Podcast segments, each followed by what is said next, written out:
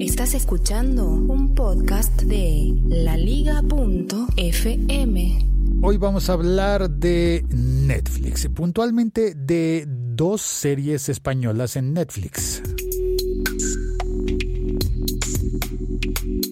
El Ministerio del Tiempo y La Casa de Papel. El siglo XXI es hoy.com. Hola, soy Félix, arroba locutorco desde Bogotá, en Colombia. En este episodio quiero hablar sobre dos series que están disponibles en Netflix. Destino Estación Universidades. Este sonido de fondo es el de Transmilenio. Bueno, Netflix, la gran plataforma para ver películas, series, las que queramos ver, cuando las queramos ver. Se parece tanto al podcast, pero con video. Lo único que le falta para hacer igual al podcast es tener la posibilidad de ver los capítulos más rápido. Puedes acelerarlos en YouTube. En Netflix no. Pero los títulos que hay en Netflix son mucho más interesantes. Te permiten engancharte por series y así, ¿no? Vamos directamente con las dos series que voy a comparar. Y esas dos series son El Ministerio del Tiempo y La Casa de Papel. Debo aclarar que el Ministerio del Tiempo no lo he completado, no lo he terminado. Apenas terminé la primera temporada y La Casa de Papel no la he empezado a ver.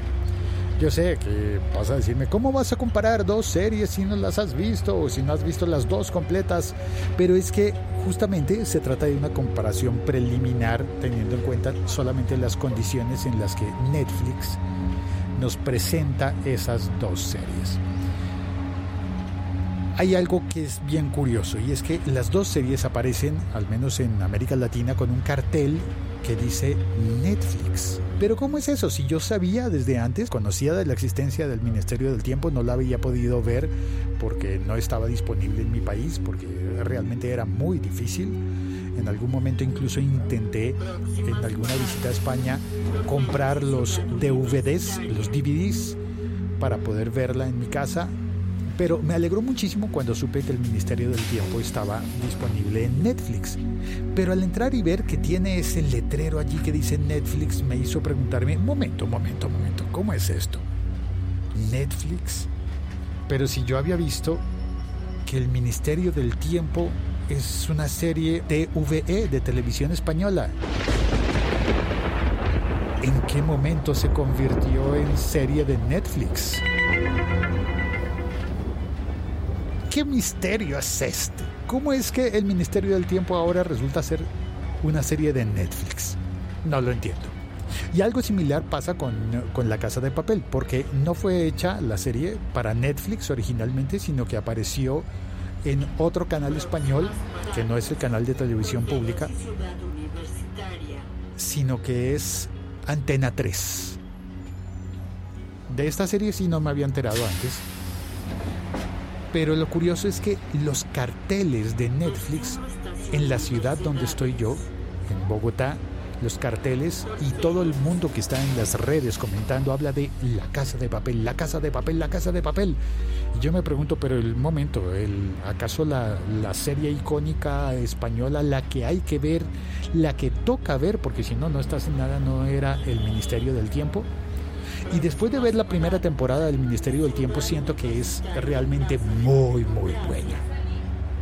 Aún así es un poco pesada porque en realidad muchos de los de los ¿cómo se llama? de los huevos de Pascua, de las de los guiños que hay son demasiado españoles, solo españoles. De manera que hay cosas que como americano no alcanzo a entender en el Ministerio del Tiempo. Tengo que investigar, tengo que leer. Me gustó mucho ver a Velázquez, pero bueno, no voy a hacer spoilers. Pero me gustó mucho ver a Velázquez en su primera aparición, que me dio muchísima alegría y lo, lo entendí desde antes de que nos dijeran que era él. Y bueno, y hubo más cosas similares. El punto es que veo el Ministerio del Tiempo y siento que está muy bien la serie y tengo ganas de ver La Casa de Papel, pero me pregunto cómo es que se volvieron series de Netflix. Y descubro que Netflix compró las series, compró los derechos de las series y algo debe haber diferente en el negocio. Yo creo que de alguna manera el negocio que ha hecho Netflix, tanto con Antena 3 como con TVE para comprar los derechos de las dos series y asociarse para producir las últimas temporadas, las terceras temporadas de las dos series, los negocios deben haber sido distintos.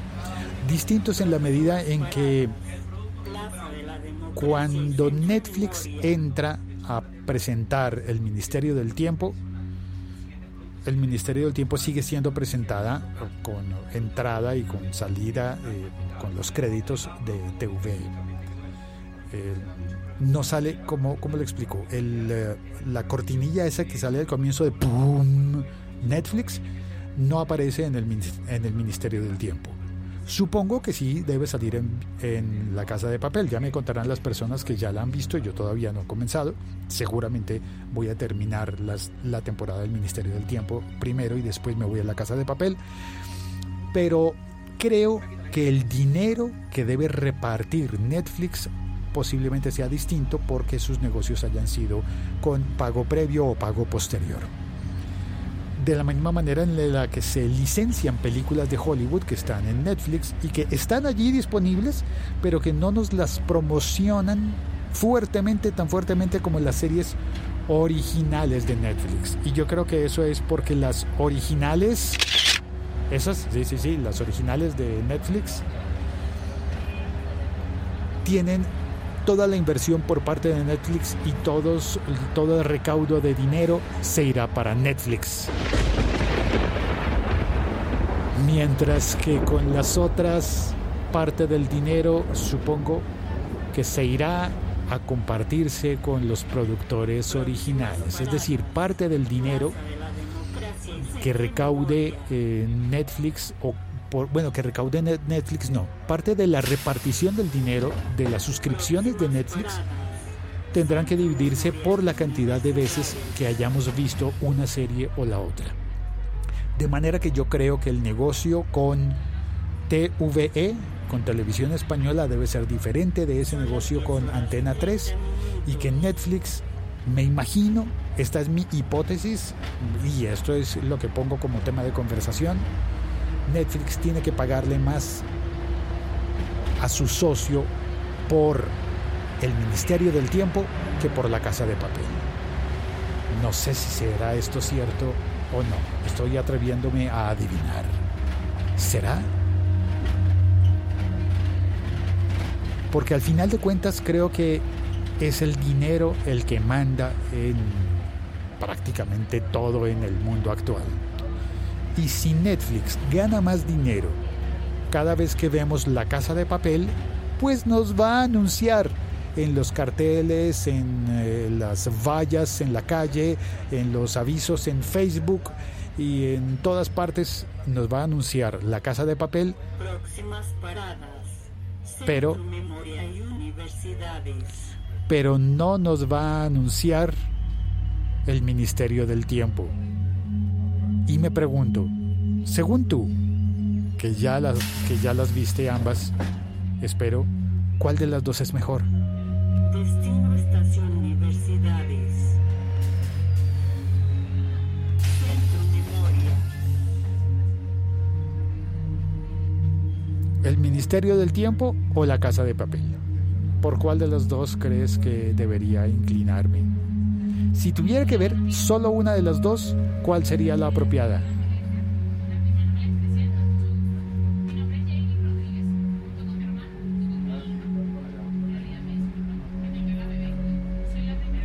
Vale, eso es todo por este episodio del siglo XXI es hoy. Soy Félix, arroba locutor co, haciendo este podcast que se publica originalmente en el siglo XXI es hoy.com y un podcast que hace parte de la liga.fm.